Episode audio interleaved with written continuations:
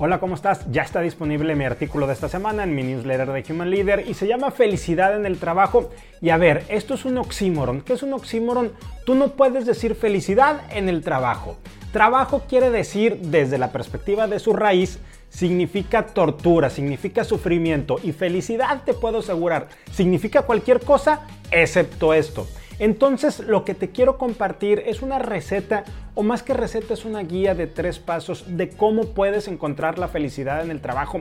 Y el primer punto y más relevante es, si tú no eres feliz, no vas a ir a encontrar la felicidad en el trabajo. No es el trabajo lo que te va a hacer feliz. La felicidad tiene que ver con un tema intrínseco. Si tú vas ahí a buscarlo, hay algo que te puedo asegurar vas a ser terrible y totalmente infeliz. Te invito a que leas mi artículo de esta semana en el newsletter de Human Leader, Felicidad en el Trabajo. Aquí te dejo el link. Gracias.